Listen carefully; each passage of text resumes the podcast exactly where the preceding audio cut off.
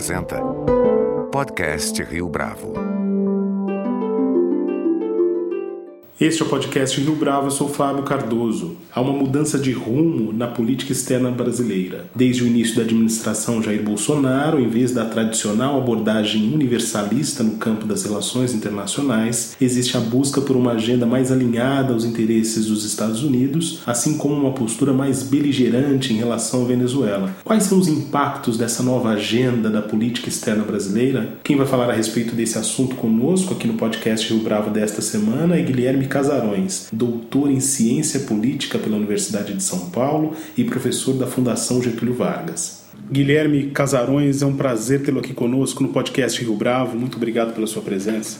Eu que agradeço, obrigado pelo convite. Tem havido, Guilherme, uma mudança drástica de rumo na política externa brasileira.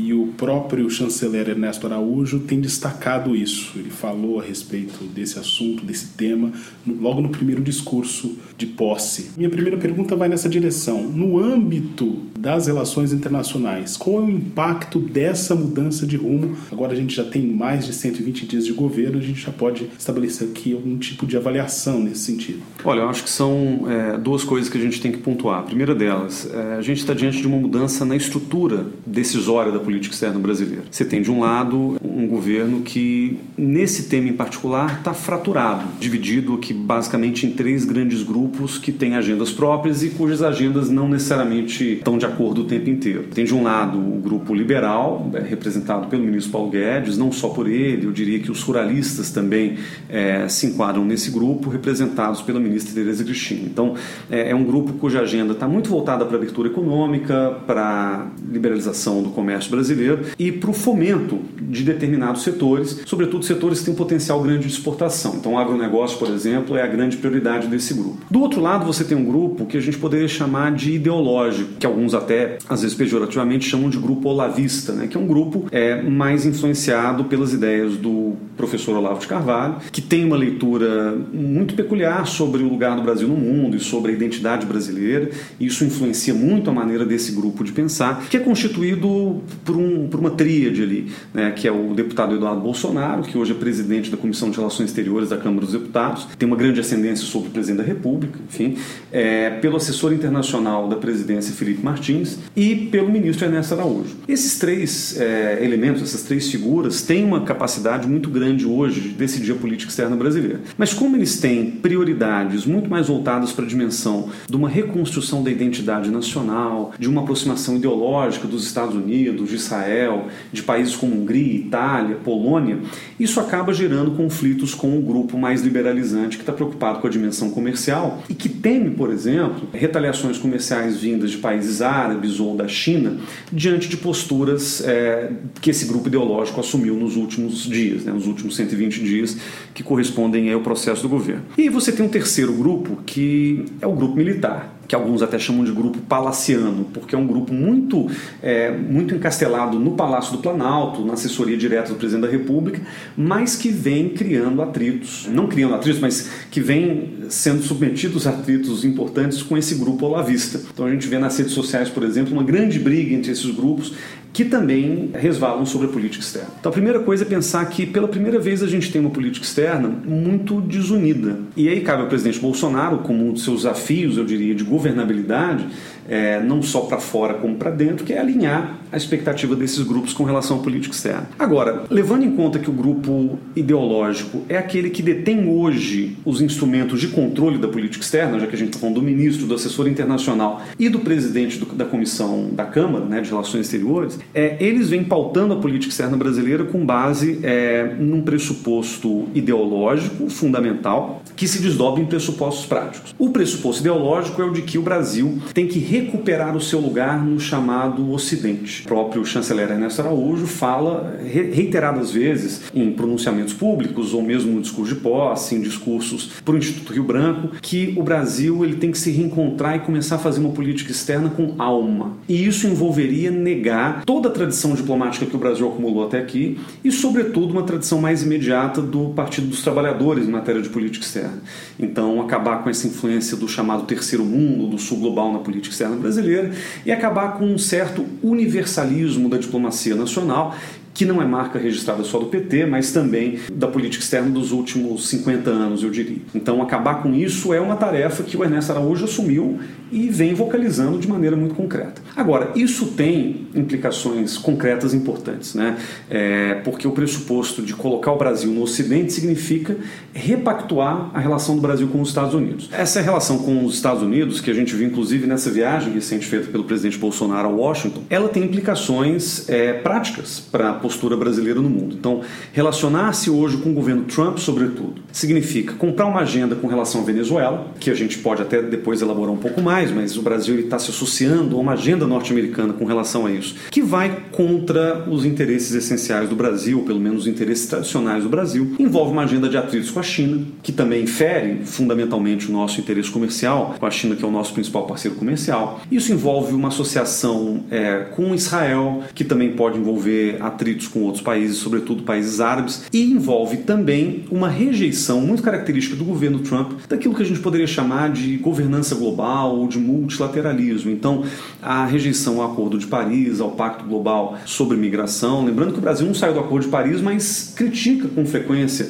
a questão ambiental, enfim. É uma pauta que a gente importou dos Estados Unidos em nome de uma suposta relação renovada com os americanos. Mas, claro, esses impactos concretos têm que ser avaliados porque uma coisa são os Estados Unidos tomando decisões com relação àquilo que lhes interessa diretamente, e outra coisa é o Brasil indo a reboque de uma agenda que não é nossa e podendo gerar danos danos, às vezes até permanentes, à, à diplomacia brasileira, que não foram computados nessa relação quando ela foi construída. Então, pensando para além do noticiário, esse estreitamento de relações com os Estados Unidos e com Israel pode provocar mais danos em termos estratégicos em termos práticos, não só para a diplomacia brasileira, mas também para o agronegócio, para essa agenda liberal? Eu diria que sim. É, infelizmente, as relações internacionais, por vezes, têm que ser descritas como um jogo de soma zero. O privilégio dado a um lado significa a alienação do outro lado. É muito difícil você construir uma relação muito intensa e, em certo sentido, exclusivista com os Estados Unidos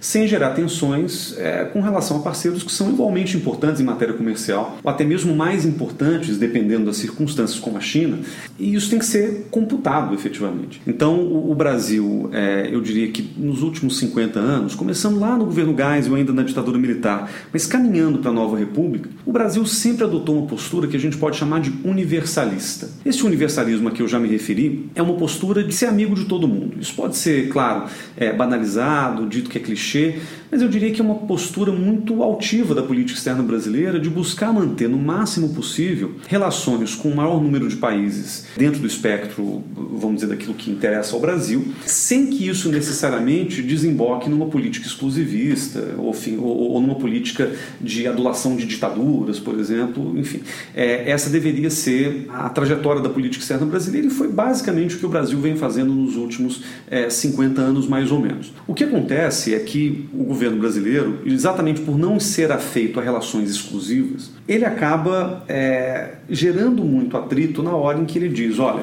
eu vou ter cinco parceiros prioritários para os próximos anos. E esses parceiros são, nomeadamente, Estados Unidos, Israel, Hungria, Itália e Polônia. Isso gera duas perguntas, eu diria. A primeira pergunta é: essa relação com esses países, e sobretudo Estados Unidos e Israel, gera benefícios diretos que compensem os custos que elas podem trazer? Que benefícios diretos, por exemplo, a gente pode extrair da relação com os Estados Unidos? A gente pode pensar, claro, numa melhoria do comércio. Só que a melhoria do comércio com os Estados Unidos, a gente tem que pensar que ela pode acontecer independentemente de estabelecermos um casamento monogâmico com os americanos ou manter boas relações com China ou com outros parceiros importantes na Europa, enfim. Então, essa possibilidade de manter uma relação mais universal, ela não exclui você tentar construir uma boa relação com os Estados Unidos. O grande problema é que a gente veio tratando a relação com os americanos desde o início do governo Bolsonaro como uma aliança exclusiva. A mesma coisa com Israel. O governo israelense do Benjamin Netanyahu, reeleito recentemente inclusive, nunca colocou como pré-condição para construir uma boa relação com o Brasil que o governo brasileiro transferisse a embaixada é, do Brasil de Tel Aviv para Jerusalém. Então todas essas questões, eu diria, nos colocam hoje na seguinte pergunta: vale a pena tentar construir relações mais próximas com os países, com certos países, com quem essa relação pode prejudicar um arco mais amplo de relacionamentos do Brasil? E eu diria que a resposta é não. E a diplomacia ela está aí, é, de uma maneira geral, justamente para poder aparar essas arestas. Quer dizer, qual é a função hoje da diplomacia brasileira? É justamente garantir que a gente consiga consolidar uma boa relação com Israel, Estados Unidos e que seja Hungria, Polônia, Itália, mas que isso não traga nenhum tipo de custo, nenhum tipo de obstáculo a outras relações que interessam ao Brasil por outras razões, sobretudo a essa pauta comercial. Mas quando o presidente Jair Bolsonaro vai aos Estados Unidos e tenta estabelecer um tipo de apoio dos norte-americanos em relação à entrada na OCDE, essa não é uma barganha legítima? Essa é uma barganha totalmente legítima. A questão que a gente tem que se perguntar é: os Estados Unidos de fato estão dispostos a bancar essa barganha. Então, é, eu acho que na relação com os Estados Unidos em particular, a gente tem uma, um outro componente, uma outra questão, que é a assimetria na relação. O Brasil é um país grande, mas o Brasil nas relações internacionais é considerado uma potência média, ou seja, um país que tem uma certa voz, ele é grande, vamos dizer assim, ele é grande demais para ser ignorado, mas ele não é grande o bastante para ser é, levado a sério em algumas circunstâncias. Temido. Então, o Brasil temido, enfim.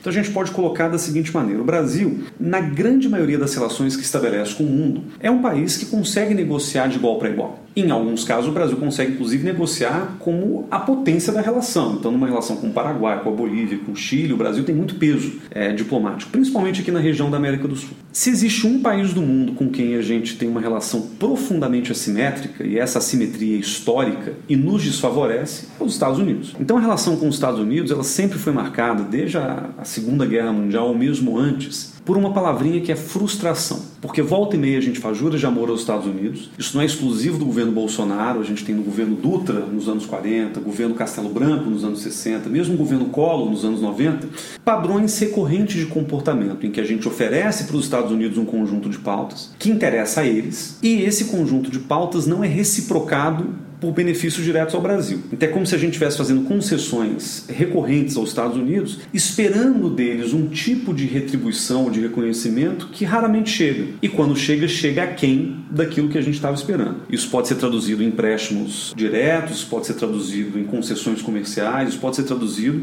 em benefícios políticos. Aquilo que o Trump efetivamente prometeu ao Brasil na viagem do presidente Bolsonaro a Washington, eu diria estar em três campos. Né? Primeiro, um, um campo político, então, os Estados Unidos dariam apoio ao Brasil no seu ingresso ao CDE, entre outras coisas. No campo militar, e aí houve uma promessa do Trump de incluir o Brasil como um país membro preferencial extra-OTAN ou membro prioritário extra-OTAN, que é um status que, por exemplo, a Argentina tem desde os anos 90 e que poucos países do mundo efetivamente o têm, que garante o acesso prioritário de países como o Brasil a equipamentos militares americanos ou a tecnologia militar americana. Lembrando que quando a gente está falando de Estados Unidos, não falamos de transferência de tecnologia, porque isso é uma coisa que eles não fazem, mas eles vendem muita tecnologia. E em certo sentido, do ponto de vista político também, houve uma troca nessa viagem de apoio mútuo à resolução do conflito venezuelano e, eventualmente, do apoio brasileiro a outras questões globais, geopolíticas globais. Logo que o Bolsonaro voltou de Washington, o, assessor de segurança nacional norte-americano John Bolton tuitou o seguinte, e as redes sociais hoje têm sido uma plataforma muito comum né, de manifestação política. Ele tuitou que ele estava muito feliz com a visita do presidente Bolsonaro aos Estados Unidos e que ele estava muito grato de ver que o Brasil estava disposto a bancar uma relação com os Estados Unidos que tivesse três pilares fundamentais: Venezuela, Irã e China. E isso gerou uma, um certo estranhamento por parte de quem estava analisando aqui, porque a Venezuela a gente entende. Os Estados Unidos disseram abertamente que todas as opções estariam à mesa na questão venezuelana e o Brasil topou tacitamente intervir na Venezuela caso os Estados Unidos interviessem também. Mas Irã e China são questões tão distantes ou tão vamos dizer, diferentes para nós, que não haveria razão nenhuma para o Brasil bancar uma agenda de confrontação com relação ao Irã. Lembrando que os Estados Unidos recentemente anunciaram que vão mover um porta-aviões para a fronteira marítima do Irã, né, numa eventual é, possibilidade de conflito armado, e muito menos no caso chinês, com quem a gente não quer estabelecer uma relação de hostilidade, até porque há muito, do ponto de vista comercial e político, em jogo. Então, é, essa relação com os Estados Unidos ela foi baseada em um tipo de promessas que o Brasil ofereceu né, nessa retribuição aí do reconhecimento como aliado extrotan e etc., que não tiveram nenhum, nenhum ganho prático para o Brasil e que, eu diria, no longo prazo, poderão ser danosas de fato para o Brasil. Então a gente teria que ter muito mais cuidado na oferta de concessões para que essas concessões não se tornem realmente um fardo, não se tornem um peso para a diplomacia brasileira no longo prazo. Em relação à Venezuela, o fato do Brasil ter se mobilizado em favor de uma mudança de regime, não nesses termos estratégicos ou geopolíticos de mudança de regime, mas, enfim, a favor da queda de Maduro e da entrada de um outro presidente que seja Juan Guaidó, isso simboliza uma ruptura nesse processo de mediação que o Brasil faz na América do Sul? O Brasil sempre teve uma postura diplomática, tanto para a América do Sul quanto para o resto do mundo, de não ingerência em assuntos internos de outros países. Isso está na Constituição Federal, isso é uma prática diplomática, se a gente quiser, desde Barão do Rio Branco, ou seja, centenária. E o caso em particular da Venezuela, eu diria que foi uma sucessão de erros por parte da política externa brasileira. Porque Desde a morte do Hugo Chávez em 2013, o Brasil encontrou uma dificuldade muito grande em lidar com Maduro. A gente vai se lembrar, por exemplo, do Lula, que já não era presidente da República, mas fazendo campanha ativa na, na, na eleição do Maduro em 2013. É, foi muito criticado, inclusive. Não, não, chega a ser uma ingerência brasileira, porque o Lula não era efetivamente presidente da República, mas é, dá um sinal de que o, o governo do PT e de que o Lula, que simbolizava esse governo, estava de acordo com, com o presidente Maduro. E à medida que o governo venezuelano foi derretendo, o governo Maduro foi se tornando mais e mais autoritário, a postura brasileira de apaziguamento e de deixa para lá, né? o Brasil fez ali uma, um bem bolado que eu diria foi muito prejudicial para a própria Venezuela, porque o Brasil não, se posicionou nos momentos mais críticos de rupturas institucionais venezuelanas, ainda no governo Dilma, em que o Brasil poderia ter dito: olha, Maduro, nós somos próximos, nós somos parceiros, você faz parte do Mercosul, você faz parte da Unasul, e você tem que, portanto, respeitar os ritos constitucionais venezuelanos e não deixar que a situação do Venezuela escape da normalidade democrática, gerando um problema para o continente inteiro e não só para a própria Venezuela. O governo brasileiro não se posicionou na hora certa. Então, só no final do governo Dilma, já idos de 2015, é que o Brasil começou a se tocar de que a Venezuela estava rumando de fato por uma situação política insustentável, em que oposição parou de reconhecer o Maduro como presidente legítimo, em que o Maduro parou de reconhecer as vitórias eleitorais da oposição como vitórias legítimas e a gente entrou numa situação de quase anomia institucional. Quando houve impeachment no Brasil, isso foi em maio de 2016, a situação já estava fora do controle. O que o presidente Temer fez assim que ele assumiu, sobretudo colocando o Serra, o senador José Serra como chanceler, foi subir o volume das críticas brasileiras à Venezuela, porque o Serra, como senador do PSDB, já tinha um retrospecto né, de envolvimento no Senado. A Luiz Nunes, que era um aliado do Serra, senador também para São Paulo, tinha presidido a Comissão de Relações Exteriores do Senado. Então já havia ali um retrospecto de confrontação com a Venezuela, de até uma aproximação com a oposição venezuelana, Leopoldo Lopes, enfim. Então a situação ela só se agravou porque ela já estava construída de uma maneira polarizada dentro, inclusive, do Brasil. Tinha sido, inclusive, ponto de debate em 2014. Então, não havia mais muito como segurar a posição brasileira. O que aconteceu, infelizmente, é que o Brasil, por essa sucessão de posturas, que tem a ver muito com a política doméstica brasileira também, acabou abdicando de um papel de mediador do conflito venezuelano. Quando a gente teve a oportunidade de fazê-lo entre 2015 e 2016, ou o Brasil estava se silenciando diante do que Maduro estava fazendo, ou estava também apertando Maduro em excesso numa situação que inviabilizou qualquer possibilidade de um diálogo construtivo com o governo venezuelano, quando ainda dava para fazer isso. Agora, na medida em que a coisa evoluiu, você não tem mais espaço para o diálogo. E aí o Grupo de Lima, quando foi criado em 2017, que é esse grupo que congrega vários países da América Latina, inclusive o Brasil, mas não é liderado pelo Brasil propriamente, é né? um grupo criado pelo Peru, enfim, quando o Grupo de Lima foi criado em 2017, já não havia ali espaço para o diálogo e a própria função do Grupo de Lima era criar uma pressão diplomática para inviabilizar a presidência do Nicolás Maduro, que quando viu isso falou: bom, então não tem diálogo com ninguém que faz parte desse Grupo de Lima. Quando o governo Bolsonaro chega e mantém essa postura, na verdade já vinha criticando a Venezuela desde a campanha,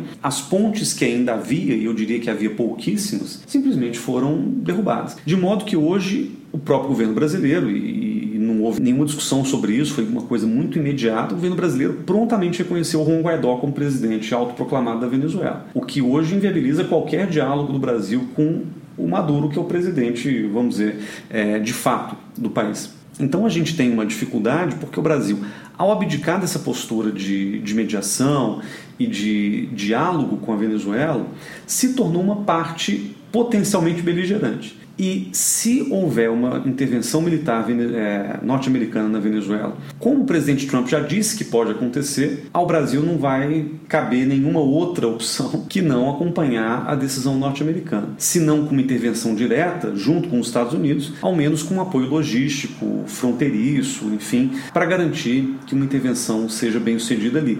O que, de novo, fere não só o caráter do Brasil na América Latina, na América do Sul, mas fere um pressuposto constitucional institucional diplomático do Brasil que é centenário. Mas pensando por outro lado, assumir essa posição beligerante com um governo de exceção como é o da Venezuela nesse momento não significa estar do lado certo do ponto de vista histórico? Historicamente, intervenções estrangeiras é, diante de governos ditatoriais não resultam aquilo que se espera. Então a gente tem três exemplos muito eloquentes disso recentes. O Iraque, né, que os Estados Unidos invadiram e ocuparam em 2013, que não resolveu efetivamente o problema do Iraque é, e agravou na realidade tendências como o terrorismo no país, etc. A Líbia, que também gerou um caos institucional que ainda não foi recuperado. Lembrando que a, a crise líbia começa em 2011 e ainda perdura de maneiras diferentes, mas enfim, contando ainda com a permanente ingerência externa para poder sustentar. E o caso sírio, que foi mais ou menos o sentido contrário disso tudo, porque não houve uma intervenção estrangeira,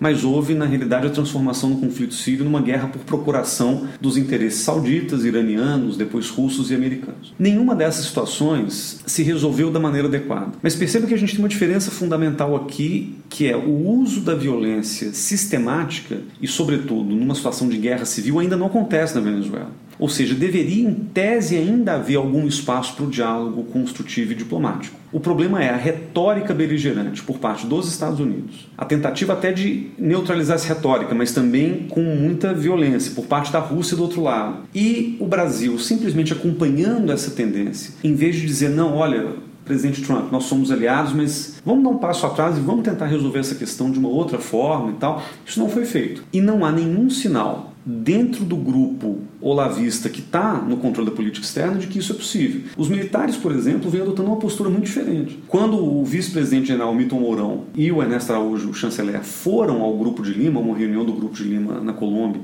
e discutiram isso, ficava clara a diferença de postura entre os militares e o grupo mais ideológico. Esse grupo ideológico tem muito interesse em aderir a uma pauta quase que acriticamente, né, uma pauta norte-americana, enquanto os militares são muito mais moderados, até porque entendem o limite da capacidade militar de intervenção brasileira. Quer dizer, o Brasil não só não intervém na Venezuela porque é, é proibido pela Constituição e porque está fora da nossa tradição diplomática, mas também porque nos faltam meios para fazer isso. O Brasil não tem estrutura para sustentar nem mesmo um auxílio sistemático como intervenção militar na Venezuela. Ou seja, isso deveria estar completamente fora dos nossos interesses, me levando, obviamente, a concluir de que a diplomacia pode ser um caminho ainda para a gente minimizar os efeitos de uma eventual é, interferência militar no país. Agora, o chanceler afirmou que abre aspas, os foros de direitos humanos têm sido utilizados para a promoção de instrumentos contrários à família, fecha aspas.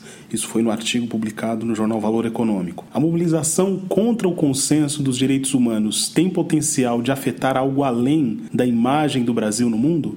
Olha, o Brasil sempre foi um país que andou na vanguarda do debate sobre direitos humanos. E isso desde a década de 80, começo dos anos 90. Então me recordo, por exemplo, de quando o governo Sarney estava aqui às voltas com chacinas e massacres de crianças moradoras de rua, como teve em Vigário Geral, no Rio de Janeiro. Então teve, enfim, uma comoção muito grande com relação a direitos indígenas. Isso no final do governo Sarney. A resposta diplomática que o governo brasileiro deu foi justamente a de tomar a frente nesse debate e dizer, olha, a gente reconhece que temos problemas internos de direitos humanos, mas a gente não pode se furtar a debatê-los abertamente é, lá fora, nos foros multilaterais. E desde então, o Brasil andou na vanguarda. O Estatuto da Criança e do Adolescente antecedeu a Declaração Universal dos Direitos da Criança da ONU, antecedeu em um ano. Isso foi no período Collor, Sarney Collor. O Brasil participou como relator da Declaração Universal sobre Direitos Humanos na Conferência de Viena em 1993. E desde então o Brasil vem caminhando nessa vanguarda, defendendo direitos é, raciais, defendendo direitos LGBT, defendendo empoderamento de gênero nas Nações Unidas. Então a pauta brasileira sempre esteve muito na frente né, dessa discussão, na linha de frente dessa discussão. E isso transcendeu governos, a, bem da verdade. Então a gente está pensando em Collor, Fernando Henrique, Lula, Dilma e Temer, que mantiveram rigorosamente a mesma postura diplomática com relação às temáticas de direitos humanos. Com a chegada do governo Bolsonaro, e ele já chegou com uma carga muito pesada de críticas anteriores à eleição sobre comportamentos homofóbicos, misóginos, racistas, etc. Então essa carga que veio até da imprensa, veio da opinião pública nacional e internacional, ela acabou não sendo aliviada no governo. Então o governo não trabalhou nesses últimos 120 dias para dizer que o governo brasileiro acha outra coisa. Houve uma campanha inicial em que o Bolsonaro parecia muito insatisfeito com embaixadores que não defendiam em foros internacionais, o que até levou uma situação, é, eu diria, constrangedora, que a embaixadora do Brasil na, na ONU em Genebra, né, na área de direitos humanos, a Maria Nazaré Farani, ela fez uma crítica muito dura ao João Willis, ex-deputado, que estava fazendo uma palestra sobre autoritarismos, ela foi lá defender o governo Bolsonaro, porque o presidente tinha reclamado que ninguém o defendia. Então, assim, o governo, de uma maneira geral, não tem se preocupado em melhorar a sua imagem lá fora com relação a essas questões. E vem batendo na tecla de que da mesma forma como o governo Bolsonaro foi eleito com uma plataforma muito conservadora com relação a direitos humanos, temos que manter essa plataforma no plano internacional também. E isso vem implicando, nos últimos meses, uma mudança, uma inflexão importante na postura do Brasil com relação a temas de direitos humanos. Então, é, por exemplo, houve uma discussão recente sobre direitos reprodutivos e saúde da família, que o governo brasileiro votou contra, justamente ao dizer que, sei lá, a pauta que estava sendo discutida no Conselho de Direitos Humanos era favorável ao aborto. Né? Então o Brasil foi contrário à sua própria tradição e à sua própria posição com relação a essa temática. E outros temas também vêm aparecendo, sobretudo capitaneados aí pela ministra Damares Alves da Família e pelo próprio chanceler Ernesto Araújo.